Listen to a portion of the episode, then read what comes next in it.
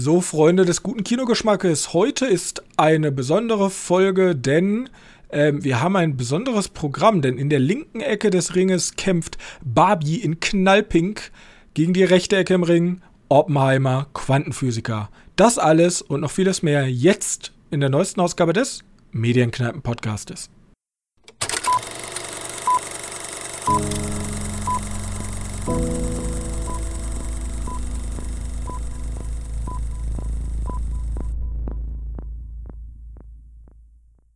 Hallo und herzlich willkommen zur Folge 185 unseres kleinen Filmpodcastes und an meiner Seite mein sehr geschätzter Sidekick Johannes. Hallo. Weil Sidekick, wir wollen nämlich über Barbie sprechen. Und wie ist nochmal der Sidekick von Ken? Äh, Ellen. Ellen, genau. Ellen. Aber zum Glück habe ich das gerade offen, ey, sonst hätte ich es nie Sehr schön. Äh, gespielt von Michael Sarah. Richtig, Michael Sarah.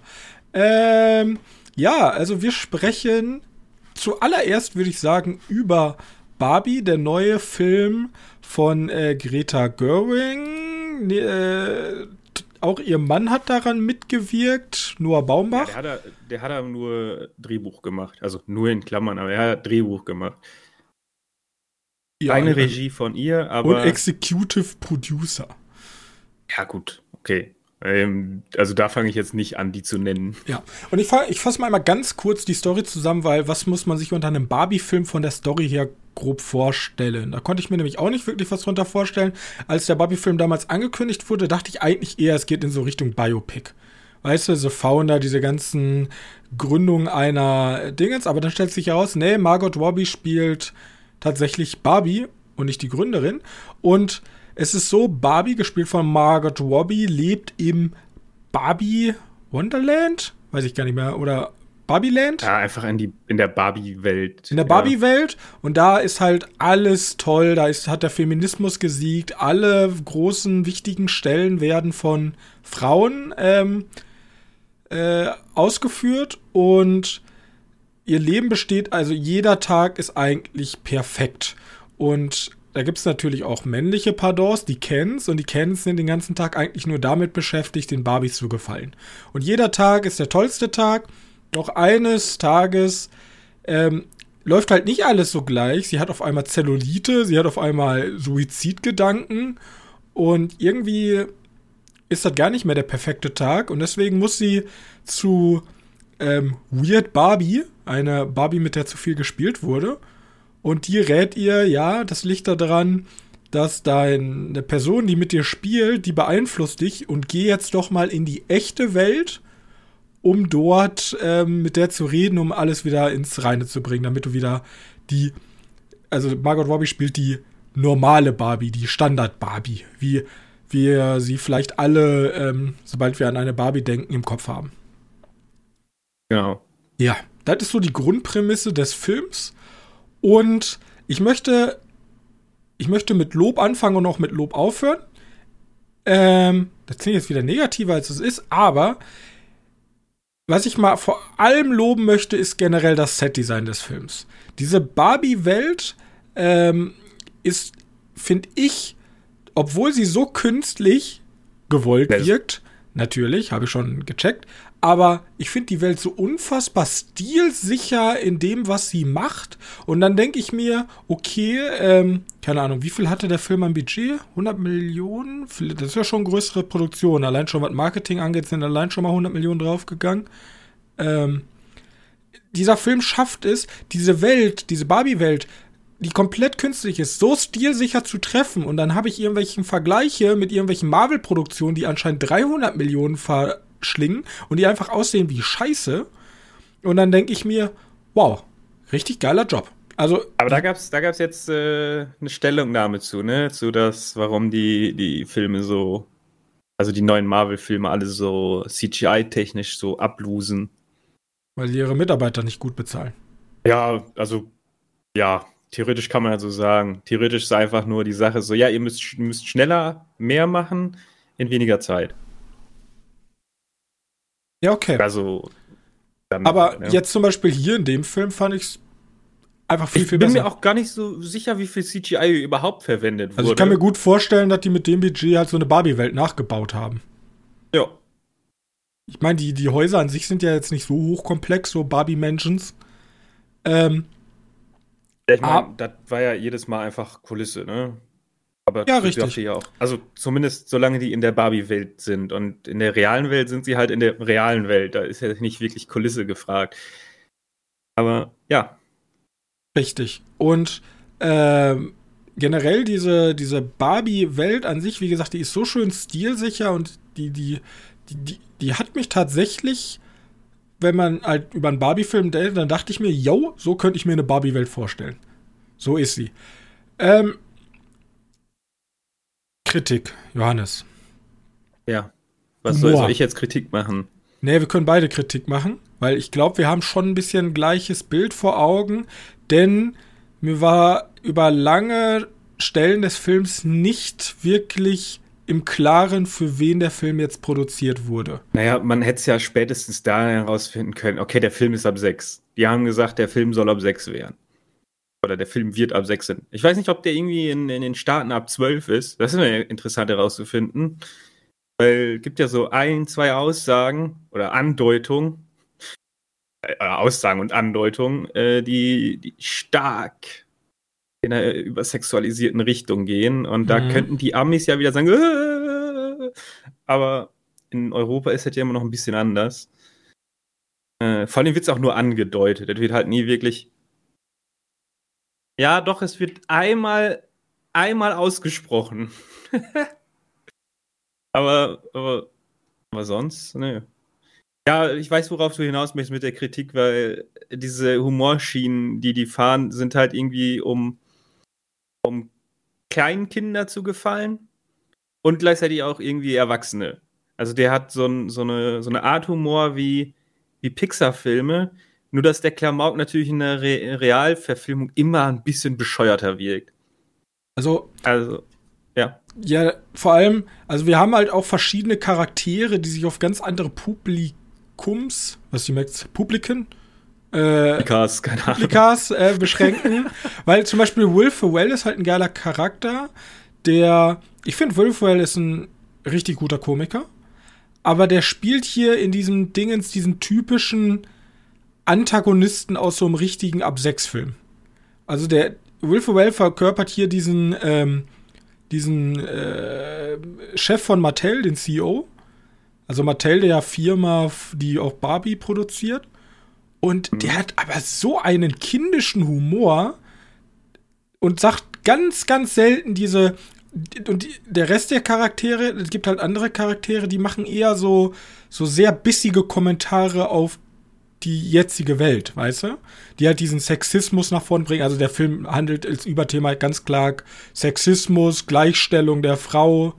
Ähm, und Will Ferrell passt für mich da überhaupt nicht rein, so vom, vom ganzen Auftreten her. Das ist, der, der ist so irgendwie so komplett disconnected vom Rest der. Also im Grunde, wenn man so eine, wenn man so eine Linie hätte, wie, wie, da wollen wir uns orientieren, dran ist der irgendwie so komplett off. Der küm kümmert sich um die Kleinen, dass die Kleinen was zu lachen haben. Dann gibt es hier irgendwelche, irgendwelche bissigen Kommentare. Ähm, Ja, und, und ne, nicht nur, dass die klein war zu lachen haben, es ist auch so, dass die in der realen Welt irgendwie ein bisschen Geschwindigkeit aufgebaut wird. Weil wenn du keinen Verfolger hast, ist ja. Aber ja, theoretisch ist der wirklich nur die ganze Marketing-Gag technisch. Er ist dafür da, den Hammer zu präsentieren. Er ist dafür da, irgendwie Kids abzuholen. Ähm, und ab dem Zeitpunkt, wo die wieder in die Barbie-Welt kommen, da wissen die ja gar nicht, was die mit denen anfangen wollen. Ja, richtig. Und wie gesagt, diese, diese ungleiche Tonalität des Films hat mich dann schon stellenweise gestört. Ich bin mir auch nicht sicher, ob. Ich glaube, das ist so ein typischer Film, wo man als, sagen wir mal jetzt, das klingt immer alles so falsch, aber sagen wir mal, du bist jetzt nicht krasser Filmnerd so wie wir, die, keine Ahnung, gefühlt jede Woche ins Kino rennen, wenn ein guter Film läuft. Ähm, manche Leute, wir haben ja die Statistiken, Deutschland geht ja weniger als zweimal im Jahr ins Kino. Und dann bist du halt großer Barbie-Fan. Ich glaube nicht, auch durch die Marketingkampagnen, dass du dir das darunter vorstellst. Also gerade dieser ganze Sexismus. Also ich glaube, dieser Film wird sehr spalten. Es wird Leute geben, die sagen, ich liebe den Film und ich wird, es wird Leute geben, die sagen, ich hasse den Film. Ich kann jetzt schon sagen, eine Gruppe wird diese toxische Männlichkeits-Blabla-Bubble sein, die immer sagen, ist alles Vogue und ist alles ganz schlimm. Ja, ähm, gut, aber wenn man in so einen Film als so einen Kerl reingeht, Respekt. Ja, also wirklich. Also, ne, ich glaube nicht, dass es die geben wird. Also, doch, ich glaube wohl, dass es die gibt, aber ich glaube nicht, dass die wirklich in den Film waren. Ich glaube, die sind dann nur so, äh, ich mecker schon, ohne den Film überhaupt gesehen zu haben. Ähm, weil ich, wenn du so, so, so ein Kerl bist, dann gehst du da nicht rein. Wenn du, wenn du hart in, in so einer komischen, konservativen Geschichte bist, dann, dann, dann traust du dich da auf, also, außer du musstest unbedingt mit dein, dein Kind wollte unbedingt rein und du gesagt, okay, guck ich mir den Kinderfilm an. Okay, das könnte passieren und dann passt dein rechtes Gedankengut irgendwie nicht damit drauf. Äh, ja, möglich. Ja, und was ich eigentlich ganz interessant finde, ist, dass ähm, dass da, also da ist schon eine sehr große Riege an großen Schauspielern drin. Ja. Also, falls du fragst, wo die ganzen Schauspieler waren, die haben alle für diesen einen Donnerstag, wo die Filme released wurden, haben einfach alle sich für zwei Filme äh, alle vereinigt. Ver alle verpflichten lassen. Zwei Filme. Also Barbie, die ganze Schauspielerin, weil Nolan ja keine Schauspielerin einstellt, gefühlt. Richtig. Also schauspielerisch ist das große Leistung. Ryan Gosling ist noch mal das i-Tüpfelchen. Also wie der kennen, wirklich diese, also keine Ahnung, der hat mich so mitgerissen. Das ist natürlich jetzt schon wieder blöd in einem Film, der eigentlich um Frauen gehen sollte. Aber Ryan Gosling sticht bei mir in diesem Film so hervor. Der spielt diesen Ken so naiv dämlich, dass ich und der verkörpert dieses also der Film ist ja Vorschlaghammer hoch 10. Ja, die wird ja nur mit Abziehfiguren gearbeitet, aber das will der Film ja auch, weil Barbie ja eine reine Abziehfigur ja, eines traumatisierten, also nicht traumatisiert, sondern idealisierten Bild einer Frau ist. Und ja, ja also schauspielerisch große Klasse, auch von äh, Margot Robbie. Ich mag Margot Robbie nicht immer, aber hier stabile, gut, alles, ja. alles toll. Ähm, ja, ich was, fand Margot Robbie in der echten Welt am Anfang gut. Am, also am Ende, also, um da jetzt nicht vorweg Sachen vorwegzunehmen, kommen wir irgendwann in die echte Welt rein. Äh, dann 50% von der echten Welt Margot Robbie cool und 50% davon ist dann Klamauk. Da denkst du, okay. Das ist diese blöde Werbephase, die mich extrem stört mit den, mit den Hammers da. Ja, okay. Toll. Hammer ist das doch, oder? Ich kenne mich mit Autos so wenig aus. Ja, ne, oder Ford? War das nicht ein Ford? War das ein Ford? Ich glaube, das war ein Ford. Oder, nee, warte, das war, das war kein Hammer, das war, Hammer gibt's gar nicht mehr, die sind pleite. Das war ein Ach, Chevrolet. Ein Chevrolet? Ja, aber ein Chev Chevy. Ja. Ähm, genau. Ja, das ist, ich bin mir auch noch nicht ganz sicher, ist das jetzt eine Werbeveranstaltung von Barbie? Also, es gibt schon genug Seitenhiebe nach Mattel. Aber insgeheim ist das schon so die Message, ja, Barbie wird halt moderner. Ähm, und, weil hier normale Barbie. Aber jetzt muss ich noch mal meinen größten Kritikpunkt. Ich würde sagen, der Film, wenn ich dem eine Wertung von fünf Sternen geben müsste, wäre dann so drei Sterne für mich. Aber ja, ich wäre wär noch ein bisschen besser, weil ich finde, der Film ist so handwerklich und alles ist ja, ist ja verdammt gut. Handwerklich extrem gut. Ähm, humortechnisch nicht immer. Also ich musste auch lachen, aber auch wirklich nur bei den Witzen, die auch auf mich zugeschnitten sind. Damit muss man wahrscheinlich leben dann in der Komödie. Aber ja. was ich, also generell die Aussage des Films am Ende war mir zum einen viel zu kitschig. Ich, ich habe Angst, dass ich die falsch verstehe. Ja, ich hab, aber ich, ich, ich verstehe sie ja so, wie ich sie wahrgenommen habe. Und so ja. lese ich ja den Film. Wenn was anderes, in, äh, wenn was anderes geplant war, ist er mir vorbeigegangen. Aber ich habe direkt zu dir gesagt, der Film hat mich an die Hütte ein Wochenende mit Gott erinnert, in den ich ja damals gegangen bin, mit äh, Octavia Spencer. Mhm. Super ja. kitschiger Christen sind die tollen und besinn dich doch ja, auf Gott. Ja, so ein Christenfilm gewesen. Ja, so ein typischer Christenfilm. Und hier ist halt auch am Ende ist alles Friede, Freude, Eierkuchen und besinn dich auf deine Stärken und bla und Frau sein. Und aber am Ende ist irgendwie. Ja, ich, ja, fand, ich fand die End. Ja, bring mal die Endaussage. Also für mich, für mich ist die okay. Endaussage gewesen. In Barbie-Welt ist alles toll, in der echten Welt ist alles scheiße, das wissen wir jetzt, aber wir machen nichts dagegen. Okay. Das war für mich die Endaussage, weil ähm, im Grunde, die Kens sind ja die dummen Männer, in Anführungszeichen, die sind ja extra stilistisch runtergebracht, auch als, das sind die klischeehaftesten Männer, die du so finden kannst, die Alpha-Males, ja. Ähm, und, und am Ende sagen die, es gibt ja, ja sogar ich, noch so eine ich, Szene ich, von wegen, ja, können wir, können wir denn auch einen Platz im, ähm, beim Richter haben? Und sagen die, ja, nee, das ist schon zu wichtig. Und genau das ist ja, und dann sagen die auch, diese, dieser spitze Kommentar, ähm, ja, wir machen das jetzt 10, 20 Jahre, dann habt ihr vielleicht auch so viel Macht wie die Frauen in der echten Welt. Und das war für mich dann so bitterböses Ende vielleicht schon fast, wenn man das gar nicht erinnern will. Aber im Grunde ja, das, hat das sich nichts geändert und die Barbie-Welt ist genauso scheiße, weil die Männer da keine Rechte haben und die echte Welt ist halt scheiße, weil die Frauen da nicht die benötigen Rechte haben und ein wirkliches 50-50, wie es eigentlich sein sollte, ist halt nicht möglich. Das war für mich die Endaussage. Ja, da, da, tut so ein bisschen weh, weil die hätten es jetzt ja alles richtig machen können.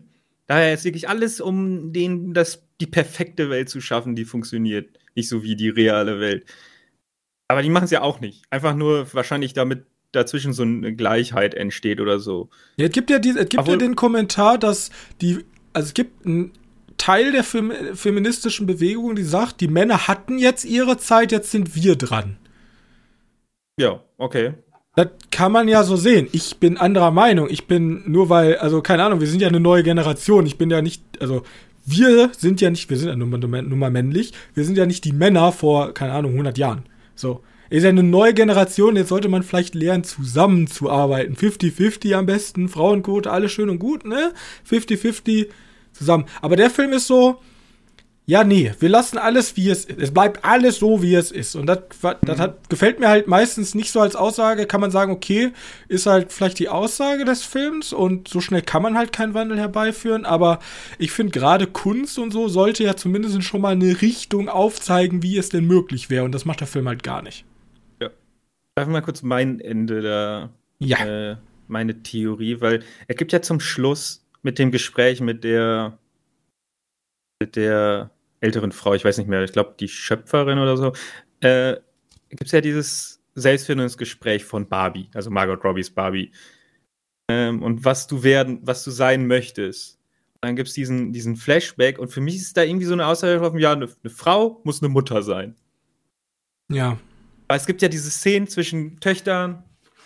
Ich weiß mir jetzt gerade nicht sicher, ob es nur Töchter waren und und Mütter, aber irgendwie hat die Aussage ein bisschen meinen Kopf breit getreten worden. Nicht unbedingt, weil die das aussagen wollen. ist ja auch ein sehr ist ja auch ein sehr stark verwobenes Muster in dem Film. Also unsere neben Barbie und Ken sind unsere beiden Protagonisten Mutter und Tochter. Und es ja. geht ja auch ein bisschen darum, die Mutter und die Tochter, wie sie immer weiter sich voneinander entfernen und wie die Mutter darunter leidet. Also im Grunde ist das ja, ja auch eine Art Familie. Und dann ist natürlich wieder der Mann ist eher so außen vor, der Vater aus der ganzen Sache. Achso, ja. Der, der lernt am Ende Spanisch. Ja. Er, ist halt, er, ist halt, so der Ken der echten Welt, weißt du? Ja, wirklich. Äh, ja. Ja. Okay. Du wolltest so. noch mal was Gutes enden. Also ich kann kurz Ich wollte sagen, noch Highlight was Gutes enden, ja? weil es gibt, was auf Ryan Gosling, es gibt diese Musical-Einlage ja, okay, die und die läuft eigentlich konträr zu der Aussage, irgendwie, weil irgendwie ist der Plan dann so, ja, die Männer bekriegen sich untereinander und dann bekriegen die sich und dann gibt es aber am Ende sozusagen eine Versöhnungs-Musical-Einlage zwischen dem ja. und Versöhnungs und der ist so unfassbar quinch, aber ja. so gut. Der ist halt, der passt halt einfach perfekt. Und im Grunde ist ja die Aussage, ja, die Männer streiten sich, aber dann finden sie zueinander, ja. In Wirklichkeit lieben sie sich doch alle, weil sie für die gleichen Werte stehen. Und die fand ich so gut. Da müsste man jetzt wieder gucken, okay, wie passt das überhaupt in die Grundaussage des Films? Aber die war, die war unfassbar toll. Und ein bisschen, ja. ich muss den Film ja sagen, ein bisschen ist es ja auch drin, weil ähm, Ken kommt ja zu ihr hin und sagt so, ja, ich bin doch nur erschaffen, um dich zu lieben. Und sie sagt so, ja, ich liebe dich aber nicht. Du musst gucken, wer du selber bist als Mann. Genauso wie eine Frau gucken muss, wer sie selber ist als Frau. Und Vielleicht, und dann sagt sie ja, vielleicht war ich ja nicht fair zu dir, vielleicht sollte nicht jeder Abend Girls Night sein. Weil ja, jeder Tag hat ja darauf geendet, so dass er wieder nach Hause geschickt wurde und. Ne? Ja, ne, sie, sie haut ab dann, ne? Also. Ja, ja, sie haut ab. Aber dass sie zumindest einsieht, ja, so wie ich mich verhalten habe, war vielleicht auch nicht geil. Ja. Das fand ich noch schön. So. Ja, aber Sehr interessanter ist, Film. Genau, und der ist auf jeden Fall sehenswert. Also wirklich. Auch schon einfach nur wegen den schauspielerischen Leistungen von den Leuten hier. Ja. Und weil man dann vielleicht Shang-Chi mehr mag auf einmal. ja, okay. ja. Okay, okay. Das okay, okay, okay. Das Barbie. zu äh, Barbie. Gehen wir weiter, ein, ein Kinosaal weiter. Wir haben uns aufgemacht zum IMAX, um den imperfekten, wie Zack Snyder ist es ja gar nicht, Christopher Nolan sich den Film vorgestellt hat. Äh, 180 mal 22 Millimeter, nein, das habe ich mir komplett ausgedacht. Ähm, ich glaube irgendwie 70 Millimeter oder so. Ähm, 70 Millimeter Film ist. Äh, komplette, komplette IMAX-Leinwand ausgefüllt. Ähm, Oppenheimer, das neue Machwerk von Christopher Nolan. Und ähm, sein letzter Film Tenet war ja eine richtige Gurke, was die Zahlen anging. Das lag wahrscheinlich auch teilweise daran, dass nur für ihn das Kino aufgeschlossen wurde, weil eigentlich alle zu Hause waren und versucht haben, Viren abzuhalten. Ähm, jetzt haben wir aber Oppenheimer, ein gutes, dreistündiges. Ich hab's getauft Kammerspiel-Drama-Biopic über ähm, Oppenheimer. Jay, ja, ich glaube, man kann auch sagen Buchverfilmung zu, ne? Ist es eine Buchverfilmung? Ja, es geht um, also die, die, die Vorlage kommt nämlich von zwei Journalisten, Autoren, weiß ich nicht, was die jetzt genau waren, die diese, äh, der wird ja, der wird ja überwacht vom Staat. Ja. Und das wird ja alles aufgeschrieben, weil muss man ja machen. Und die haben das komplett durchgearbeitet. Und daraufhin haben die, die, äh, die dieses Buch geschrieben. Ah, okay. Und, und das ist halt auch ein Wälzer und dem ist der Film Pattinson. auch so lang. Robert Pattinson, sagst du jetzt? Ja, der hat nämlich, als er mit Christopher Nolan zusammengearbeitet hat, ihm als Geschenk ein Buch über Oppenheimer geschenkt. Und jetzt ist die Vermutung nahe, dass er maßgeblich daran beeinflusst war, dass ähm, jetzt Oppenheimer entstanden ist. Ja, vielleicht steht da drin, Produzent Robert Pattinson. Vielleicht irgendwann ganz klar. 20 Euro. Auf jeden Fall ähm, Oppenheimer. Wir haben Killian Murphy, der Oppenheimer spielt. Und ja, es, es wird jetzt sehr lange dauern, bis ich alle ähm, namhaften Schauspieler vorgelesen habe. Es sind sehr viele.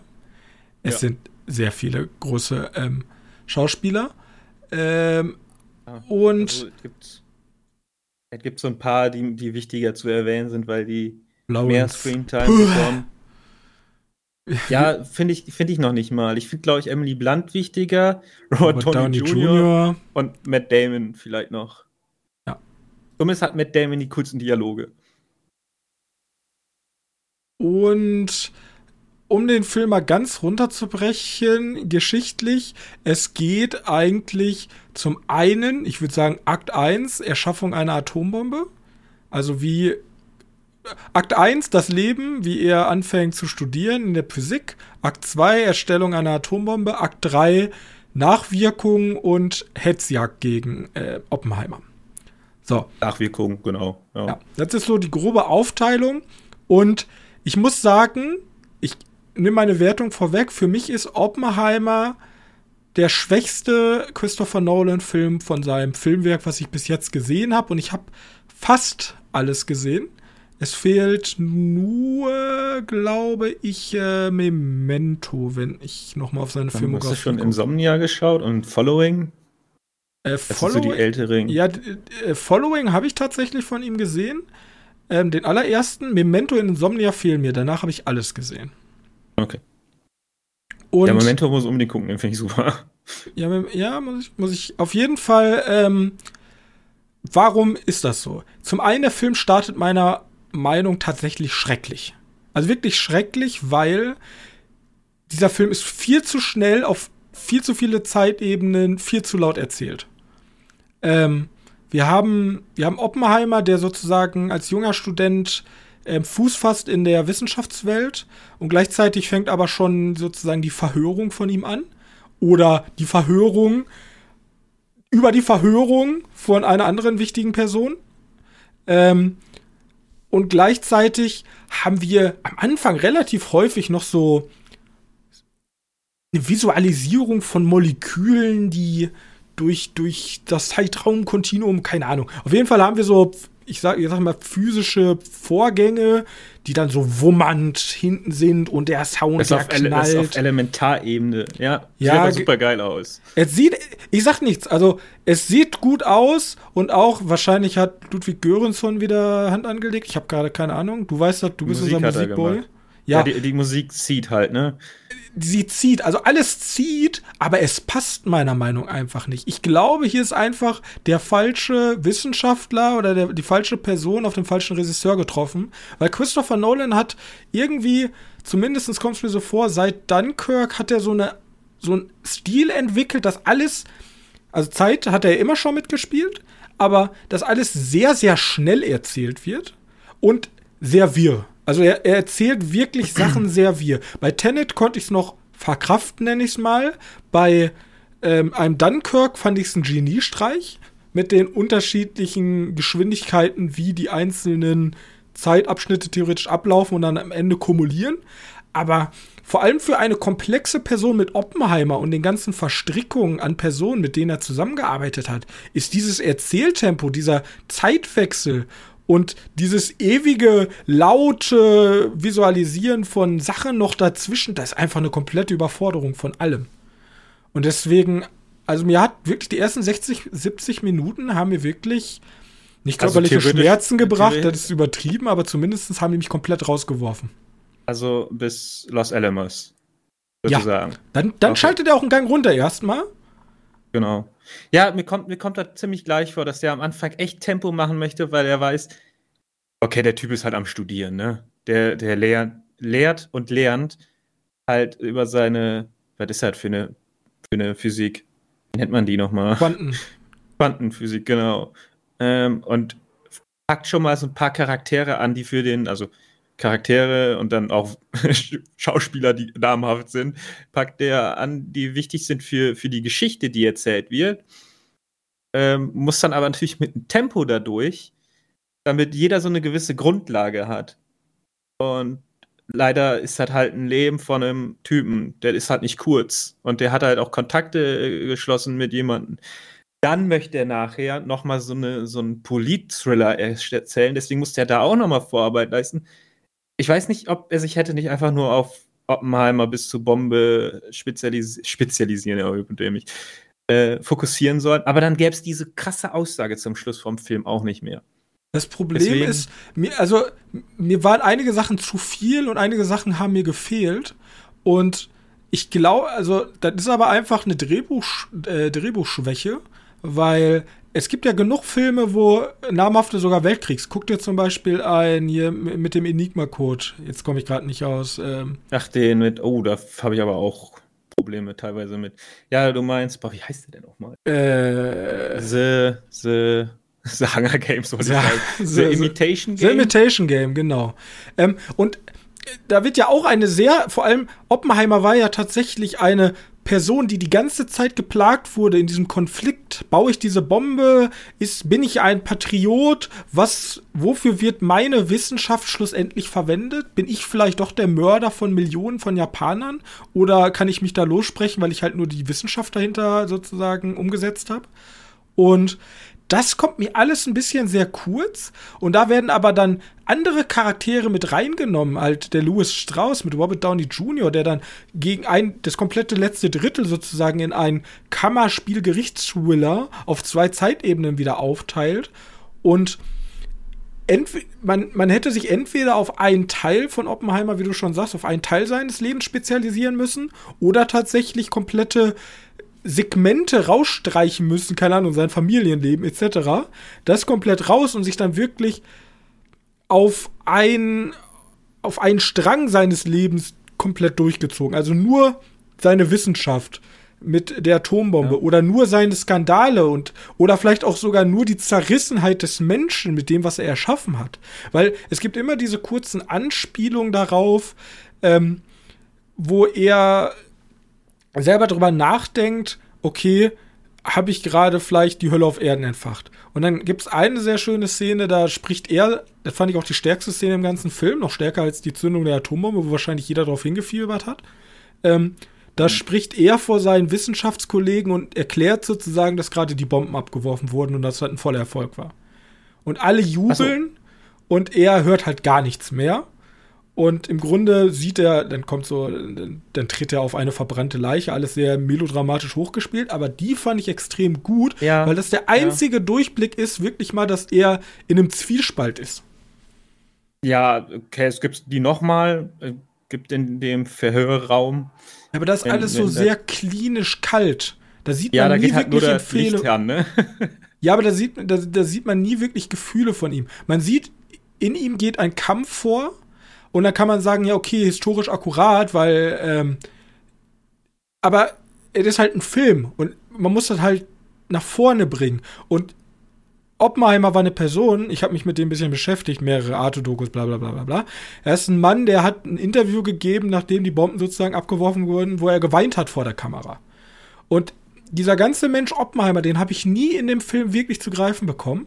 Der war immer sehr technokratisch kalter Wissenschaftler, der halt sein Ding gemacht hat und der dann vor sozusagen vor dem Ausschuss sagt, haben Sie äh, schämen Sie sich dafür? Nein. Haben Sie Reue? Ja.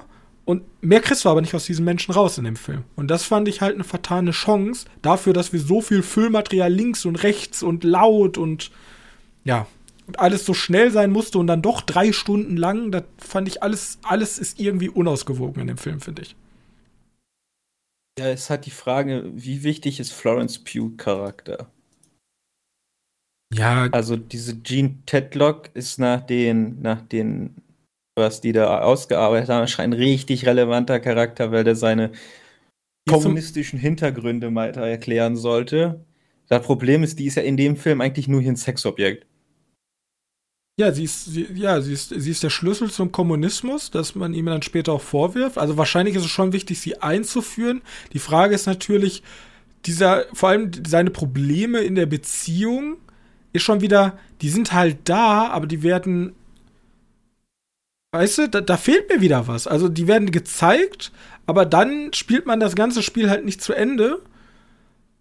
Und dafür ist es dann zu kurz. Dann hättest du ihm wieder mehr Zeit einräumen müssen. Also irgendwie, wie gesagt, es ist alles zu unausgeglichen. Entweder das eine oder das andere, aber er tanzt, also Christopher Nolan tanzt ja auf so vielen Hochzeiten in einem, in einem Tempo, dass, also, wenn du dir die anderen Filme anguckst, sind die anderen Filme einfach besser. Ich sag nicht, dass das eine absolute Graupe ist, ich sag halt bloß, er wird für viel, also er wird für viele Leute, glaube ich, eine Enttäuschung sein, die den Film angucken. Ja. Ja, aber ich, der wird auch eine Enttäuschung sein, weil der vor allem kein Crowdpleaser ist, ne? Der ist halt schon ein ganz schönes Brett an Film. Mit drei, äh, nicht nur dank der drei Stundenlänge, sondern dank auch, weil der ein Leben beschreibt von jemandem. Und ein Leben ist halt kein Film, selten ein Film. Äh, deswegen musst du halt immer sehr viel erzählen in sehr wenig Zeit. Äh, aber faktisch, also Schauspielerisch ist der Film, ja. auch weil die Garant haben. Wollte ich gerade also, sagen, also wenn du, wenn du jetzt eine Imbissbude betreibst, aber da nur Sterneköche reinstellst, dann wird da auch was Leckeres rauskommen. Ja, klar. Und da will ich gar nicht aber, die Imbissbuden mit schlecht reden, aber die, die, also die stehen ihm ja Schlange. Das ist ja unfassbar. Was ja. da an, äh, also wirklich, da konnte man erzählen, da wird ein Rami Malek wird da für eine Aussage reingezogen in dem Film. Aber den finde ich auch Schauspieler nicht so gut. Und dann ist da, keine Ahnung, ein äh, Matthias Schweighöfer gibt für ein Händeschütteln als Werner Heisenberg. Ah, come on. Ich glaube, Matthias Schweighöfer hat keinen Cent dafür bekommen. Ja, der war einfach froh, dass er da mitspielen durfte. Aber die waren ja, alle froh, dass sie da mitspielen durften. Wahrscheinlich auch Killian Murphy und Matt Damon, die sagen, oh geil, endlich mal hier bei Nolan dabei. Aber Killian Murphy ist jedes Mal bei Nolan dabei. Stimmt, da hast du recht. Da gibt es sogar eine eigene Wikipedia-Eintrag drüber. Ja. So wie, so wie der. Ja, wen hatten wir denn noch alles dabei? Jason Clark, Kenneth Brennan. Äh, wir hatten äh, den Typen von Drake and Josh. Casey, Casey Affleck war. ja, stimmt. Den Typen der, der ist wichtig, den müssen wir erwähnen. Den ja. Denn der Hahn war dabei. Ähm, weiß nicht, aber den besten, den besten Job haben halt auch schon die, die, auch am meisten Screentime bekommen haben, gemacht. Ja, aber ich hätte, also immer wenn ich, es ist ja kein richtiges Biopic, im Grunde ist es tatsächlich Er hätte auch The Bomb sein können, hätten sie auch als Titel nehmen können, aber sie haben halt Oppenheimer gewählt. Und wenn ich Oppenheimer lese, dann war, erwarte ich eher sowas wie der, das Biopic über Stephen Hawking. Das, das hat mich bis heute noch innerlich getroffen. Ja, das hat tief in mein Herz, diese, dieses Biopic. Das ist so gut gemacht. Ähm, aber äh, Stephen Hawkings Biopic trägt, wird auch bei mir komplett durch die Musik getragen. Ja, doch, ah, doch auch schauspielerisch ist das gut und auch vom Drehbuch ist das gut. Die haben, die haben halt wirklich sein Leben genommen und haben eine sehr schöne Kurve gefunden, wie sie das in einen Film gießen können. Und wie gesagt, da bei mir ist hier eher so wie so ein Herzschlag. Da sind Ausschläge mit lauter Musik und dann explodiert dann eine Atombombe und dann haben wir so einen Down, weil er einfach emotionslos in einem ganz kleinen Raum sitzt und vielleicht ist das ein großes, der große Blick von Nolan gewesen. Er wollte es genauso. Ich wollte es aber nicht. Deswegen kann ich dem Film nicht mit gutem Gewissen eine gute Bewertung geben. Es ist immer noch ein fantastischer Film, aber ich kann auch mit dem Geld und dem Cast kann ich auch nichts anderes erwarten. Also das, das nicht, wie, wie viel wert für mich, für mich hat er, für mich hat er unter, also zweieinhalb von fünf. Also ich würde ihm genau 50 Prozent geben.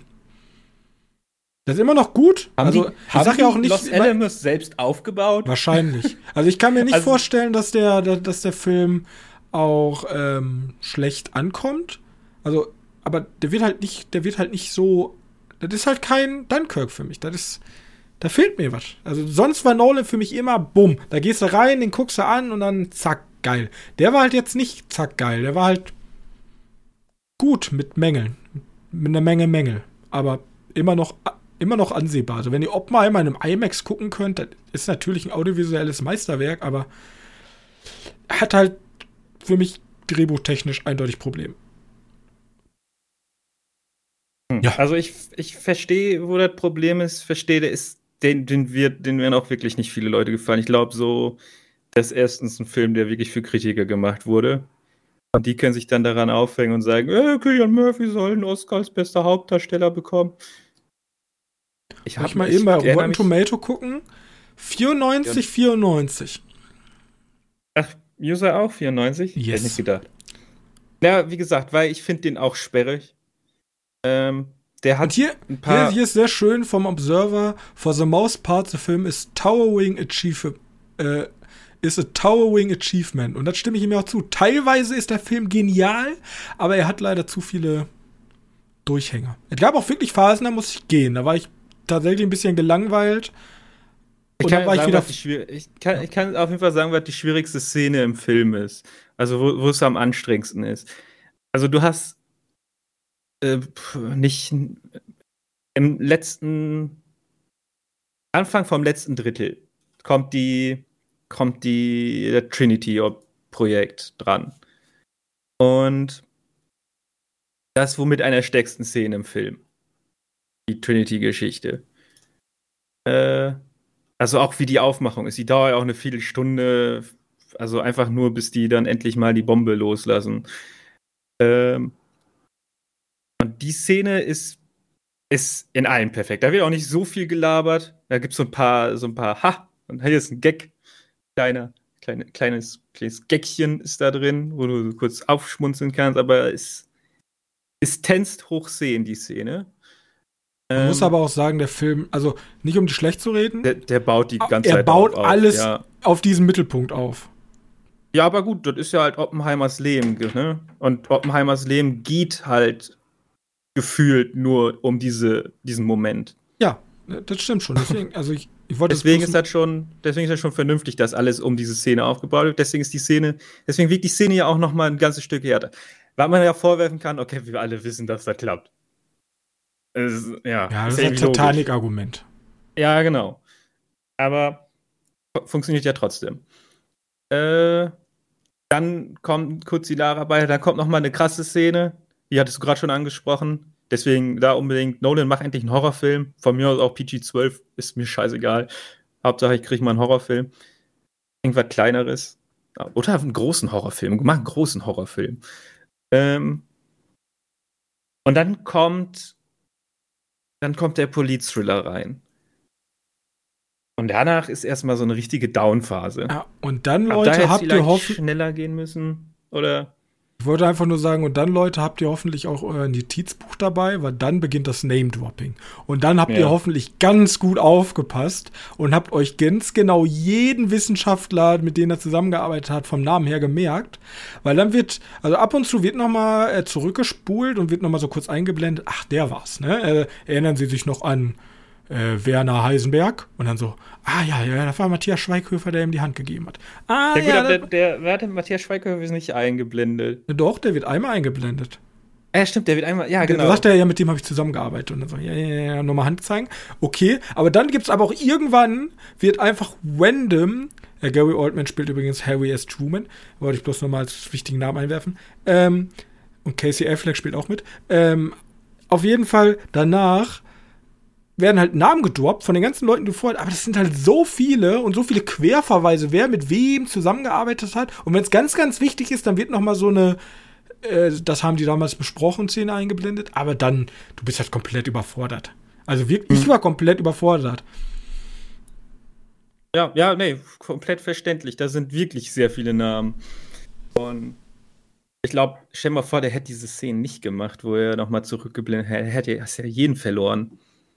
Und stell mal vor, jetzt kommst du noch irgendwie aus, aus Japan und guckst den Film und für dich sehen sowieso alle aus dem Westen gleich aus. Gau. Einfach Gau. Ähm, ja. Äh, was wollte ich noch sagen? Jetzt bin ich. So, ich bin mega happy, dass ein Darsteller da mitgemacht hat. Der hat zwar auch nicht die größte Rolle und der ist auch nur in Schwarz-Weiß geführt zu sehen, weil wir haben ja diese zwei Zeit, zwei Zeitebenen, ist halt nicht zwei Blickrichtungen Einmal von Robert Downey Jr. in Schwarz-Weiß und einmal von Killian oder von Oppenheimer, Killian Murphy, äh, die dann in Farbe. Ähm, aber ich bin happy, dass Alben Ehrenreich hier mitgemacht hat. Ich sehe den zu gerne dafür, dass der in Solo so verschwendet wurde und danach irgendwie keine Filme mehr bekommen hat. Ja, vielleicht jetzt, ähm, wenn man so weit in ja, seiner Vita stehen hat. Der hat Cocaine Bear dieses Jahr gemacht und, und Oppenheimer. Ja, vielleicht geht's ja jetzt wieder los. Ja, vielleicht übernimmt der nochmal ein Solo-Projekt. Padumts. Okay. Alles klar, ja, dann, dann das zu Oppenheimer. Ist aber ein Kinofilm, ne? Oppenheimer. Ist ein Kinofilm, ja. Ich glaube, also. Fernsehen ist das so, als wenn man, ich habe momentan auf, noch ausgeliehen, der Patriot von Mel Gibson. Das sind halt so riesig lange, dicke Schinken. Die guckten sich wahrscheinlich im Kino spannender als auf dem Fernseher. Genau. Vor allem ist da auch ein bisschen mehr Tense, wenn du. Ich, also, ist zumindest bei mir so. Wenn ich zu Hause schaue, gucke ich dann auch häufiger mal aufs Handy. Das ist aber auch normal, denke ich. Hoffe ich. Ähm, Im Kino mache ich es nicht, logischerweise. Da gibt es okay. auch Experten. Ah, genau, das habe ich vergessen bei Barbie zu erzählen. Junge, was ein Publikum. Die waren nicht leise. Ja, das stimmt. Die haben sehr viel geredet. Aber ich glaube, das ist. Das klingt auch so frech, aber das typische Barbie-Publikum? Also, da waren tatsächlich glaub, die Leute. Glaub, das, das sind halt nicht Kinogänger wie wir, sondern eher so Gelegenheitsgänger, die auch häufiger mal auf sein Handy schauen und die halt als Dreier-Vierer-Gruppe da rein sich ein bisschen auch unterhalten während des Films. Ja. Ja, gut möglich. Da, naja, sie waren nicht zum Glück nicht so laut, dass es mich gestört hat. Nee. Da hat mich der, der Trommler mehr gestört. Bei Oppenheimer. Aber es war nur der Typ hinter mir, oder? Ja, kostenlose auch. Rückmassage. Ja, aber zum Glück nur in Bum-Szenen, ne? Also. Hat sich halt sehr erschrocken, ein sehr schreckhafter Mensch. Wahrscheinlich. aber so erschrecke ich mich eigentlich nicht. Ist nicht so, dass ich dann am Strampeln bin. Wenn er sehr schreckhaft ist, dann wird er sich wahrscheinlich auch bei meinen Filmen, den ich eben mitbringe, noch, bevor wir über Serien sprechen, nämlich Megan. Ich habe mir Megan angeguckt. Das war dieser Horrorfilm, der bei TikTok ja, und so generell richtig krass, ne? Der ist nämlich ab 12. Der wurde nämlich extra ab 12 geschnitten, weil die dachten, das ist für die Generation TikTok besser. Und ich mhm. muss sagen, er ist sehr cringe, aber ähm, für einen zwölf Jahre alten Horrorfilm schon hat er. für einen Film, der ab zwölf ist. Der ist nicht zwölf Jahre alt. Für Film. einen zwölf Jahre alten Horrorfilm, für einen Film ab zwölf ist der gar nicht schlecht gewesen. Also, ganz kurz zusammengefasst. Hauptprotagonistin, kleines Mädchen, verliert ihre Eltern, muss zu ihrer Tante. Tante arbeitet zufällig bei Mattel, nee, keine Ahnung, ausgefundener Name eines Spielzeugherstellers. Und die haben irgendwelche so Roboter Hunde und die wollen jetzt, und sie arbeitet aber gerade an einem Prototypen von so einem KI-Puppe namens KI Megan.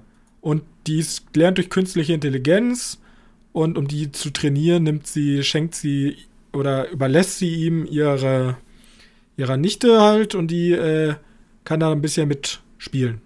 So, damit die auch ein bisschen ihren Tod ihrer Eltern, sie ist auch ein bisschen überfordert, die Tante, und deswegen ist das, ja. Das Problem ist, Chucky die Mörderpuppe-Style, sie kriegt einen Defekt und, ähm, ja.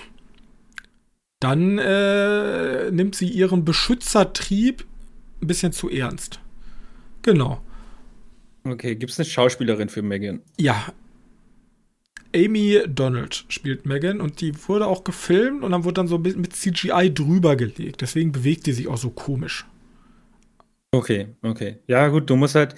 Also bei dem Film ist. Oder dem, bei dem Film war ja irgendwie das Ziel, dass sie dieses Uncanny Valley hinkriegen. Yes, das ist auch. Also, also ich dachte mir die ganze Zeit, für kein Geld der Welt würde ich mir so eine Puppe in mein Zimmer stellen.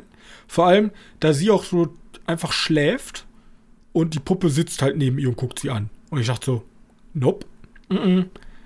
wird nicht passieren. Auf jeden Fall, er ist ab 12. In Deutschland ist er tatsächlich FSK 16, sagt mir zumindest Wikipedia. Ähm, ja, gibt es ja wohl, also ich habe ja schon mal gesagt, dass dieses, dieses It Follows ab 12 sein sollte in Deutschland. Ja. Weil das irgendwie Gewalt oder weil, weil das ja.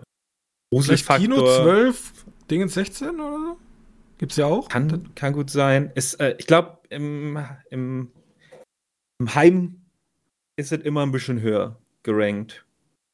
Aber ja, okay, lass ihn ab 12 sein. Ich glaube, ich glaub, dass Zwölfjährige den auch noch abhaben können. Dann kriegen die einen guten Schrecken kurz rein. Gibt es da viele brutale Szenen, die den Film irgendwie. Also, die arbeiten schon mit diesem Wegschneiden, diesem Angedeuteten. Also, man sieht Blut, aber keine Ahnung. Es gibt ja eine Szene äh, im Trailer auch, da hat sie so ein da tanzt sie so komisch im Flur, ne? Und hat so, einen, äh, so ein Messer von so einem Papierschneider. Damit ersticht ja. sie ein, aber man sieht nie, wie sie ihn ersticht. Man sieht bloß so sein Gesicht so, oh, aufgerissene Augen, weggekattet und dann, oh nein, sein Hemd ist blutig. Weißt du? Also immer, okay. die eigentliche okay. Tat wird nie. Aber es gibt eine Szene, die ist auch im Trailer, da, da wird da so ein Junge verfolgt. Der das Ohr abgezogen kriegt. Und das Ohr abziehen, die ist schon heftig. Also das sieht man voll. Man sieht so, wie das Ohr immer länger wird und so langsam reißt. Und ich dachte so, okay. Okay, ich bin, ich bin involviert jetzt hier gerade. Das ist schon. Das, das. Und deswegen, also der setzt. Und er hat. Die anderen Kills will ich nicht wegnehmen, weil es gibt so ein, zwei Kills, die sind schon sehr kreativ. Ja. Da haben sie sich auf jeden Fall Mühe gegeben. Das Ende ist stunzenlangweilig. Das ist so ein kleines Mädchen und Mutter verbünden sich und besiegen halt das Viech. Ähm, Jetzt gedacht typisch Chucky the Murder Puppe-like. Aber für so ein, zwei Kills und diesem Uncanny Valley und auch mal so sehen, wie Generation TikTok vielleicht einen Horrorfilm sieht, weil der hat ja, ich glaube, 180 Millionen eingespielt. Also wird safe auch ein neuer kommen. Sie haben sich auch natürlich eine, ja, ja, Megan 2.0 schon angekündigt. Ähm, die haben sich auch schon die Hintertür aufgelassen, warum sie überlebt hat. Und das, äh, wer mal sehen will, wie vielleicht so eine neue Generation Horrorfilm aussehen will, kann sich mal Megan angucken. Und was ich mit okay. Cringe meine, sie, sie tanzt halt auch ab und zu und singt. Und da dachte ich mir so, ist jetzt gerade unangenehm. das ist mir jetzt gerade unangenehm. Äh, mach mal weiter, so ungefähr. Ja, aber das zu äh, Megan ist weniger scheiße, als ich gedacht habe. Ja, gehört auch dazu. Ne? Überraschungen sind immer gut. So. Vegan. Okay. Crunchyroll. Achso, ich darf meine Crunchyroll-Listen jetzt zu Ende bringen, weil ich ja, Ich werde auch kurz was äh, dazwischen werfen, aber ja. Okay. Ich habe ja letzte Woche schon gesagt, dass ich Chainsaw Man geschaut habe. Ähm, den habe ich jetzt tatsächlich zu Ende gebracht. Muss man ja auch erstmal hinkriegen. Ne? Immerhin gucke ich da zwölf Folgen durch und. Ja, äh, da muss man auch hinterherbleiben. Dann ähm, sind ungefähr zwei Marvel-Folgen.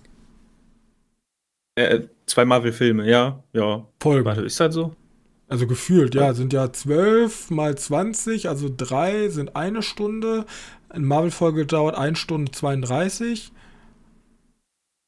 Ja, ja, gut, aber die 25 Minuten, wenn du genau, ja, ne? Okay. Ja, wenn du den Abspann ja. und so rauskattest mit Überspringen, dann ja. Ja, okay. ja äh, ich habe ja schon angedeutet, dass ich irgendwo nachvollziehen kann, warum Chainsaw Man gut ist. Äh, ja. Der, der Drive vom Hauptcharakter, hast du auch schon gesagt, ist wack irgendwie, ist irgendwie so ein bisschen jugendlich, so ein bisschen.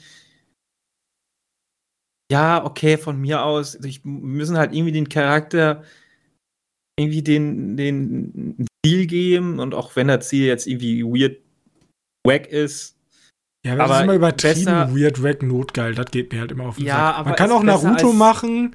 Die haben auch solche Szenen gehabt, aber nie in diesem. Das das, das ja, Einzige ist, was den Protagonisten am Leben hält. So. Ja, so schlimm okay. hätte ich jetzt auch nicht gewusst. Aber ich, ich.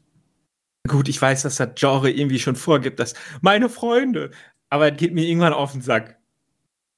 Vor allem, weil ich jetzt auch wieder eine Serie zu Ende gebracht habe, wo meine Freunde sind mir wichtig und ich muss sie retten. Und ich tue alles für meine Freunde. Ja, okay, ich weiß, das Genre, das soll das, ist alles darum. Ähm, der hat ein paar Gag-Szenen, die auch darüber gehen. Ich meine, gibt diese gute alte erste Kussszene. Toll. Mhm. Ähm, das Geschnetzel ist, ist cool. Ich, manchmal finde ich die ein bisschen zu edgy. Und alles, was dieser. Du musst edgy ja. anders definieren im Anime-Sektor. Ach so, ja. Ich meine nicht edgy, also ECC, sondern edge, ne? so wie Kante. Ganz schön kantig. Ganz schön kantig. Ganz schön kantig, der Film. Ähm, dass, dass, äh, ah, diese, diese, diese eine andere Protagonistin, da, die mit den Hörnern auf dem Kopf, ja, ich wollte nur essen. Ja, come on. Halt's ja, Maul. genau. Das du bist echt ein sympathischer Charakter. Ich habe das nur wegen dem Gore geguckt, wegen nichts anderem. Wegen was? Wegen den Kämpfen und dem Gore. Das war der einzige Grund, warum ich es geguckt habe. Weil es, es sehr gut animiert ist. Die Animationen sind schon sehr paar, Es gibt ein paar Momente. Also erstmal gab es eine Folge, in der habe ich mich verliebt. Das ist die Folge, wo die in diesem Haus reinkommen und einfach Architekturhorror pur ist. Wo die nicht mhm. mal aus dem Hotel rauskommen. Das ist eine sehr geile Folge. Und Pistolenschüsse heißt die Folge. Die habe ich mir extra gemerkt. Da passiert was, worauf irgendwie die ganze Zeit drauf aufgebaut wurde. Und da ändert sich die Welt nochmal ein Stück. Weil alles so ein bisschen eingegrenzt wird. Und dann kriegt man auch erst immer mit, was die Fähigkeit ist von. Wie heißt sie? Die, die, die mit den komischen Augen. ja, ja, das ist, ja. Und das fand ich schon cool, weil die hat eine Fähigkeit, die so einen moralischen Zwietracht schon fast in sich hat. Ja, genau. Und die übermächtig ist dafür aber. Und das fand ich, das fand ich auch eine sehr epische Szene. Genau, da ist dann auch noch die Frage, wie das weitergeht, weil ist ja ziemlich offen. Ich mag den Protagonisten, also ich finde den Dämon, ich glaube, die heißt Power. Ist, glaube ich, der von den vier Hauptcharakteren, ist, glaube ich, der schwächste Charakter. Ähm, ich, dieser, dieser, dieser Pinselkopf, ich habe den Namen vergessen, tut mir leid. Der ist auch noch ein ziemlich interessanter Charakter, weil der dieses meine Freunde mitbringt. Mhm. ähm, und ich glaube, der hat auch nur noch, er hat auch so eine, so eine Stoppuhr, ne, die relativ eng ist. Ja, äh, ist auf jeden Fall interessant, wie es weitergeht. Mal gucken, was kommt. Nicht zu vergessen, Mal gucken, den, was wird. Der gegnerische Dämon, der einfach eine Waffe ist, durch die Amerikaner. Ja, da weiß man ja nicht, wie der ausschaut, oder? Ja, na, na, ja, ja, ne, da weiß man nicht. Der Pistolendämon oder Pistolenteufel. Du kannst doch weitermachen. Äh, was? Ja? Ja, ja, ich, ich mag die Geschichte einfach darum, weil es weil es eigentlich so banal ist. Ich meine, als zum ersten Mal Waffen raufkommen, also als erst mal eine Waffe gezogen wird in den, in den Anime, habe ich eigentlich mir nichts dabei gedacht. Bis, äh, Moment mal, die haben ja was erzählt. Moment mal. fand ich gut. Äh, was ich interessant fand, ist, ich bin ja gerade auch bei einem Anime. Mhm. Der heißt uh, I Got Reincarnated as a Vending Machine. Und es geht um einen Protagonisten, der von einem Automaten erschlagen wurde und jetzt in einer Fantasy-Welt wieder erwacht ist als Automat. Ich habe eine Frage. Wie viele Filme gibt, äh, Serien gibt es, die äh, mit den Worten anfangen, I got reincarnated as a Punkt, Punkt, Ich glaube gar nicht so viele. Ich glaube vielleicht 20 Serien. Ich glaube im Manga-Sektor müssten das jetzt mittlerweile Tausende sein. Da wird auch noch einiges auf uns zukommen. Man kann als alles reincarnated werden. Das Problem ist, am Anfang dachte ich mir, okay, das ist so dämlich. Der, der Protagonist kann noch nicht mal reden, sondern er kann nur reden mit diesen Standardfloskeln, die so ein Automat von sich gibt. In Deutschland kennen wir das ja gar nicht so. Da ist halt ein Kohleautomat, steht am Bahnhof rum und macht nichts. Aber in Japan kann der sowas sagen wie Dankeschön oder ähm, ähm, kommen Sie doch her oder so. Und damit kann er nur mit der Außenwelt kommunizieren. Ach du Scheiße. Und am Anfang war der Gag ja auch noch ganz witzig, bloß wenn du in der vierten Folge bist und der immer noch die gleichen Voice Lines seit vier Folgen verwendet, denkst du dir so, okay, Aber schon wie ziemlich kommt näher. voran?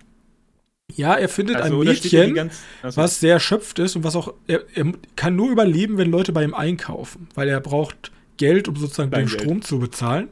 Und es kommt da zufällig jemand vorbei, kurz vor Ende, kurz vor er stirbt, und dann ka kauft sie sich was und äh, sie ist richtig schlecht, sie ist ein richtig schlechter Abenteuer. Die einzige Stärke, die sie hat, ist, sie ist super stark. Und deswegen nimmt sie ihn einfach und nimmt sie ihn einfach hoch und trägt sie in ihr Dorf.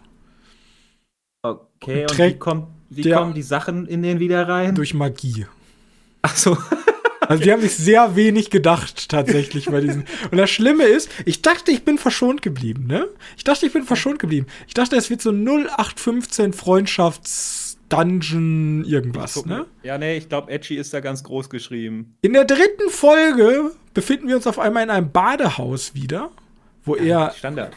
im, in, der Frauen, in der Frauenumkleide äh, Shampoo verteilt.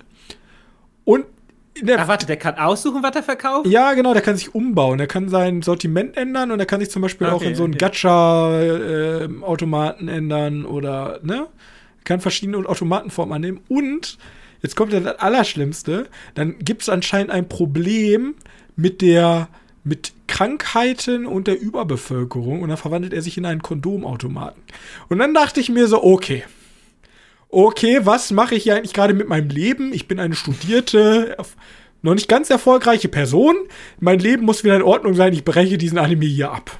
Weil es gibt ja Grenzen. So einen Scheiß muss ich mir ja wirklich nicht geben. Und ich kann Ja, mittlerweile nicht mehr nachvollziehen, wie Leute sich. Also ich mag dieses, ich bin ein Held und ich sterbe in der realen Welt und jetzt bin ich in dieser neuen Fantasy-Welt und die sind zumindest nicht so blöd wie in den Zombie-Filmen, die ja auch alle gleich funktionieren, wo die dann sagen, oh mein Gott, geht's dir gut? Wieso siehst du so komisch aus? Ich habe noch nie einen Zombie gesehen. Aber da in diesen, in diesen Serien sind die eigentlich sofort, boah, geil, hier ist eine Fantasy-Welt, ich weiß eigentlich, wie alles funktioniert wie im Videospiel. Und dann Ja, erleben die halt coole halt. Abenteuer. Aber dieses ständige Edgy. Ich hab, ich bin ein Mann. Ich mag auch Frauen. Aber come on, es kann doch nicht sein, dass jeder Anime nur noch daraus bestehen muss. Nur noch aus Fanservice und Edgy. Ja, das zählt sich halt am besten, ne? Es kann doch nicht sein, dass selbst so Sachen wie Chainsaw Man, die wirklich gut animiert sind, sehr eigenen Stil haben, interessante Charaktere haben, dass die Hauptmotivation der, des Hauptprotagonisten ist, mit der Vorgesetzten zu schlafen. Ich glaube, das ist ein Grund, warum sich die Leute den tatsächlich weiter angeschaut haben. Ja, das ist Ich ja glaub, das Schlimme. Ich glaube, so, das ist genau das, was die. Leute sehen wollen. Ich kann es bloß nicht verstehen. Wo sind denn meine ähm, Code Geass und Cowboy Bebop? Monster. Die sind, da sind sympathische Charaktere, die auch, keine Ahnung, Cowboy Bebop ist ja jetzt auch ein Schürzenjäger. Aber das ist nie so penetrant gewesen. Ja, wie gesagt, ich, ich sag ja schon seit 100 Jahren zu euch, schaut euch endlich Bakano an, dann reden wir weiter. Aber nein, ihr wollt lieber I got reincarnated as a Slime Spider Vending Machine. Ja, glaub, über die hast du schon gesprochen. Ich weiß nicht, welche du noch hattest. ja I Got Reincarnated as a Spider war ja wieder was Cooles. Weil mit einer Spinne, die super süß aussieht, wenn du sozusagen aus ihrer Form guckst und die halt super ekelhaft ist, wenn du aus einer anderen Form guckst. Und da ist halt nichts mit Sex, ne? Das ist eine hässliche Spinne. Da geht's nur um Leveling und Spaß und nicht um Edgy. Äh, da wiggeln mir keine zwei Gigabrüste in Anime-Style äh, vor den Augen. Aber gibt's nicht, gibt's nicht bei sowas auch wirklich Folgen, so Nebenfolgen, die auch gelistet, neben ja, gelistet ja, es sind? gibt die typischen Die- Strandfolgen. Ja, genau. Die sind aber auch nicht mit in der, in der Standardserie drin, sondern die sind auch separat. Nee, nee, aber nicht bei diesen kurzen Serien, die alle da. Ah, okay, okay. Ja, okay. weird. Ja. Ja, gut, ich habe, wie gesagt, meine, meine Vermutung ist schon fast wissen, also das verkauft sich halt wahrscheinlich am besten. Ja, ich bin, vielleicht bin ich einfach ein Romantiker und stehe eher so auf so tatsächlich, wenn man schon so weit macht, dann eher auf Ro Romance, weißt du? Also eher ein bisschen so weit wie Suzume oder so, so eine Art von Liebschaft, aber über dieses absolut niedrige, niedrige Triebe, Brüste, Brüste, Brüste, ja, cool. Äh, gibt mir gar nichts mehr. Das, das stößt mich einfach meine, nur noch du ab. kannst, du, kann- du kannst es halt auch in eine Geschichte einfällen, ohne dabei so, ja, so tierenlos zu sein. ja, das Kann man. halt, ich weiß nicht, ob das ist halt einfach so unfassbar flach. Das, ja, keine Ahnung. Und da muss ich einfach auch abstrafen, auch wenn da auch viele sagen, ja, aber das macht doch Anime aus. Ja, nee, für mich aber nicht. Für mich ist halt Okay. einfach nur hirnlos. So. Du hast noch was gesehen. Ja, ich habe, ja, gut, noch was. Ich habe es schon mal geschaut, aber, und der hat mir relativ viel Zeit gestohlen, kann man One so Piece. sagen, weil, nein, Einmal ein- komplett durch. In einer Woche. Das ist, glaube ich, gar nicht tatsächlich zeitlich möglich. nein, ich habe Tokyo Ghoul geschaut. Ah, Okay. Ähm, äh, Tokyo Ghoul. Anime, der auch da ohne rauskommt. Äh, was? Anime, der auch ohne den Scheiß rauskommt. Ja, teilweise, ne? Es gibt trotzdem ein paar Momente. Also der erste Tokyo Ghoul auf jeden Fall nicht. Also die erste Staffel. Den zweiten Ja, habe ich nie ins- gesehen. Du hast die zweite Staffel nie gesehen? Nee, ich habe nur die erste gesehen. Ja, okay, dann, dann verstehst du nicht ganz, wo das Problem liegt. Also ich bin mit, also theoretisch hat Tokyo Ghoul die Liebe zum Anime-Serien, so diese, wie heißen die, seinen Anime-Serien, so ein bisschen verstärkt. Äh, aber die zweite Staffel ist halt zwölf Folgen und da wollen, ich glaube, einen doppelt so langen Band reinbringen und das große Problem gewesen. Deswegen ist das alles so super überhastet. Okay. Und jetzt kam, also jetzt kam, das ist schon auch schon wieder ewig her, aber ich hatte nie wirklich die Muse, den zu schauen. Und jetzt habe ich halt Crunchyroll, deswegen wird jetzt geguckt. Ähm, jetzt kam Tokyo Ghoul Re, also RE, keine Ahnung, wofür das steht. Äh, Reincarnated vielleicht. Kam raus und packt erstmal die Geschichte nicht an, hat aber einen Protagonisten, der ziemlich so aussieht wie der, wie der Protagonist aus der ersten Staffel. Und kannst dir vorstellen, wenn ich schon sage, die heißt Re, also vielleicht Reincarnated oder so, kannst du schon vorstellen, worum es dann gehen könnte. Mhm. Ähm, nicht ganz, er wird nicht reinkarniert, aber nehme ich jetzt auch nicht vorweg. Ist auch doppelt so lang. Also in statt zwölf Folgen hat diese Staffel 24 Folgen. Und er hat trotzdem das gleiche Problem. Ich habe ich hab das Gefühl, ich müsste den Manga mir an, anlesen, weil es gibt so Momente zwischen Folgen, da kommen auf einmal neue Charaktere, die, die anscheinend wichtig scheinen, es aber nicht sind. Und aber trotzdem mehr Profil haben. Also du kennst ja, oder halt bunte Haare. In dem ist nicht so krass. Also sie haben auch bunte Haare, aber in der Art funktioniert der. Weißt du, oh, da haben sie sich sehr viel, sehr viel Zeit genommen fürs Design. Aber du bist halt nur im Hintergrund vorhanden. Aber ist es denn meine Zeit wert, mich da weiter reinzutiefen oder sagst du eher, bleib in Also der sagen- nostalgischen Welt der ersten Staffel, halt die guten Erinnerungen und scheiß auf den Rest? Äh, ich glaube, wenn du die zweite Staffel guckst, ähm, dann machst du ja ziemlich viel. Also kaputt machst du ja nicht, aber die ist schon echt nicht so gut. Und die zweite Staffel musst du aber, die zwingend notwendig, dass du die gesehen hast für die nächste Staffel. Also für die Eri jetzt. Und ich sag mal so, ich bin ein ganzes Stück, äh, also die hat ein bisschen versöhnlicher gestimmt als die zweite Staffel.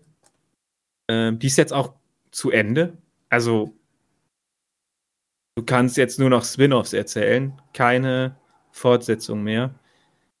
Und das ist eigentlich wohl nett, wie die zu Ende geht. Also es ist ein gutes Ende. Okay. Aber weißt du, es gibt ja diese Momente, wo du eine Serie schaust und dann kommt ein Ende und dann denkst du so, nein, was fange ich jetzt mit meiner Zeit an? Oder du beendest die so und denkst so, okay, ja, war eine schöne Geschichte, tolle Erzählung, ich nehme davon was mit, aber ich bin jetzt auch zufrieden, dass die zu Ende ist. Das ist Also, eigentlich in Neues. 99,9% immer der richtige Weg. genau. Ja, Gut. ich habe auch nichts dagegen, dass wenn da eine Serie kommt und die sagt, ja, zu Ende und du so, nein, wieso? Also One Piece. Ich hab- Ja, der One Piece nicht, nicht wirklich. One Piece hat sich Also- gesagt, wir machen das ganz anders. Nein, nein, wir ich sind mein- ich jetzt mein- bei 60 Prozent, wenn wir 800 Folgen raus haben. Ich, ich, ich meine nicht so, dass der kein Ende hat. Ich meine auch, diese Serie hat ein Ende. Aber da willst du noch nicht, dass sie zu Ende ist. Und die, bei der ist jetzt, ist mir jetzt eigentlich gleich, ob die zu Ende ist oder nicht. Wenn jetzt weitergehen würde, würde ich weiter gucken. Aber wenn es zu Ende ist, auch gut. Weil er hat ja ein gutes Ende bekommen. Ein zufriedenstellendes Ende. So gut. Wie gesagt, ich habe Probleme. Es gibt so ein paar Charaktere, die werden vorgestellt, dann machen die einen Kampf und die überleben halt allen Scheiß. Und der Charakter sitzt dann irgendwo in der Ecke und kommt nie wieder. Und heißt, er ist tot. Und er noch, wollt ihr mich verarschen? Ihr habt Leute geköpft und die kamen wieder. Äh, Okay, von mir aus. Äh, ja. Gut, dann mache ich mal den Abschluss. Äh, Jujutsu Kaisen habe ich mir angeguckt, Ja, dann brauche ich das nicht machen. um den Hype anzugucken. Äh, ich kann nicht verstehen, warum der Hype so groß ist, weil du hast einfach das ähm, Trio von Naruto bloß im neuen Skin. Du hast den dusseligen, ich will stärker werden Protagonisten. Ähm, du hast den coolen, zurückhaltenden, kühlenden Sasuke-Typen, ähm, Mhm. der von seiner Familie verstoßen wurde. Und, du hast sie. und du hast, du, du hast sie, die halt so ein bisschen große Klappe hat und immer die beiden so ein bisschen ne, auf Vordermann hält. Und du hast halt ähm, Kakashi als richtig krassen Mega-Ninja in der Serie, der alles kann. Ja. Äh, ganz schnell. Ab wie viel ist die? 12, schon- ja, warte, 16? nicht- ich also schon wissen, Blut ist, äh, wenn, ist im Grunde wie, also im Grunde ist es, weil du magst ja Architektenhorror, es gibt genau die gleiche Folge ja auch bei, ähm, wie heißt der nochmal, Dra äh, Demon Slayer? Bei Demon Slayer oder Ja, bei mit dem- Chainsaw Man? Nee, bei Chainsaw Man gibt es ja die Folge mit dem Haus, mit dem Architektenhorror. Ja, gut, bei Dann Demon gibt es Slayer ja bei die Folge Demon mit dem Slayer, Haus. bei Demon Slayer gibt es ja auch die Folge mit dem Haus. Und so, bei okay. Jujutsu Kaisen, Staffel 2, die jetzt erschienen ist, deswegen komme ich nochmal drauf, ähm, gibt es auch genau die gleiche Folge mit dem Haus. Deswegen, Sehr cool, dann nur für die Folge gucke ich da mal rein. Ja, guck, da muss es Es- leider die ganze erste, ganze erste Staffel, 24 Folgen, plus die ersten beiden Folgen der zweiten Staffel gucken, aber Dann pausiere ich. Ich habe ja bald Urlaub, also. das ist halt so, das ist halt wirklich so Futter, was du nebenbei weg essen kannst, weißt du? Ja, okay. Also, das sind so Animes für mich. Man sagt ja immer als wahrer Cineast, ein Film muss auf dich wirken ohne Ablenkung. Kein Handy, kein Videospiel.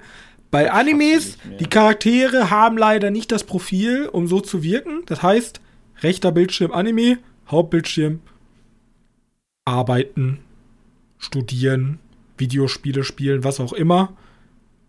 So Ja, kann man solche okay. Serien gucken. So ist meiner Meinung nach auch One Piece, wenn du nicht gerade aktuell auf dem aktuellen Stand bist, sondern das nachholen musst. Zweiter Bildschirm, dich nebenbei berieseln lassen.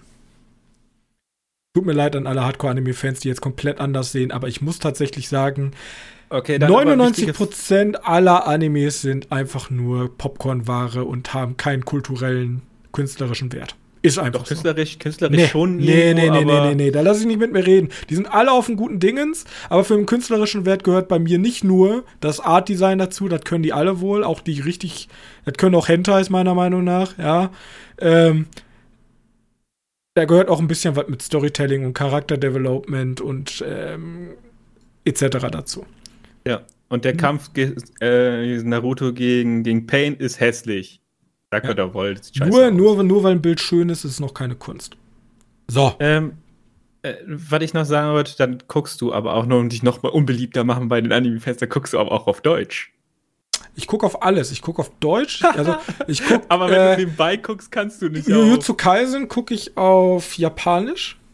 Ich habe Okay. tatsächlich, ich spiele häufiger Schach und dann kann ich nebenbei Jujutsu Kaisen auf Japanisch gucken. das- Ich gucke ähm, auf Englisch und ich gucke auf Deutsch. Ich nehme alles. Ist mir, da bin ich, ist mir egal. Ich So wie meine, ich angefangen habe, gucke ich. Zu Ende. ja, das wird bei One Piece schwer werden. Aber ja, Ja, gucke ich auf Deutsch. ja, bis zur Folge 400 und dann ist erstmal, oder 480. Ja, aber gucke ich nicht. Also Gut. ich nicht zu Ende. Das nochmal ein kleiner Anime-Show. Wir haben heute alles. Wir hatten Horror, wir hatten Kernphysik und wir hatten süße, bunte Barbie-Puppen. Ähm, was uns nächste Woche erwarten wird, da bin ich jetzt einfach mal so frei raus und sage, wir werden wahrscheinlich Donnerstag ähm, Dingens gucken. Was kommt Donnerstag raus? Ähm, Talk to Me. Ach so. Den Horror, nehmen wir das mit, gut. oder? Horror mag ich. Horror mögen wir. Nächste Woche Talk to Me ist auch ein schöner, knackiger 95 Minuten.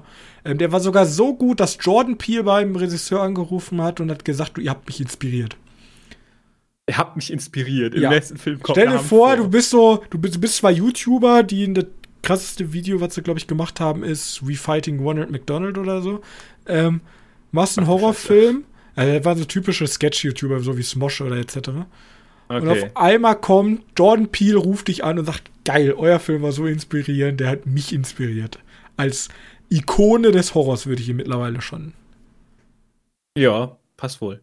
Ja. Aber es ist eigentlich wohl interessant, weil dann sind, also, das ist ja auch wieder einer von diesen Filmen. Dieses Jahr kamen mehrere, mehrere Horrorfilme raus, die eigentlich relativ gut alle waren. Also nix, nix hier, äh, wa- was Wälder ausgehoben hat. Wie nennt wie ist das Sprichwort? Ja, ich habe vergessen, wie das Sprichwort geht. Aber eigentlich auch alle Horrorfilme waren relativ gut. Anime-mäßig kommt noch Sword Art Online, der Film raus, aber da habe ich wenig Bock drauf. Ja, aber nächste Woche wird es wieder Anime geben, weil ich halt. Und Geistervilla ist die Frage, wollen wir da eigentlich reingehen oder warten wir da wieder, bis der bei Ja, Disney erst Plus gucken, erscheint? ob ich, ich Habt ihr schon Bock drauf? Das ist einer der wenigen Filme, wo ich sagen würde, okay, Disney, da würde ich vielleicht für ins Kino gehen. Ah, Mann, das erste Mal, als ich davon gehört habe, war halt noch Ryan Gosling dafür im Gespräch. Aber ja, okay, gucken wir mal. Talk to Me ist mir wichtiger. Talk to Me ist sowieso wichtiger. Alles klar, dann sehen wir uns nächste Woche wieder auf jeden Fall mit Talk to Me. Ich hoffe, ihr habt eine wunderschöne Woche noch vor euch und ähm, falls ihr in dieser Woche noch einen ganz kleinen Timeslot für uns übrig hättet, dann würden wir uns sehr darüber freuen, wenn ihr uns doch eine nette Bewertung hinterlassen könntet. Wo ihr das tut, sei euch komplett frei, ob das jetzt Spotify, Apple Podcast oder Google Podcast oder Podcast Addict ist. Es sei komplett euch überlassen. Ansonsten, wenn ihr mit uns in Kontakt treten wollt, www.medienkneipe.de könnt ihr mal unter der aktuellsten Folge kommentieren oder uns auf unseren unten verlinkten Social Media Kanälen kontaktieren. So, das wär's von mir. Ich sage Tschüssi, Tschüssi und bis bald. Tschüss.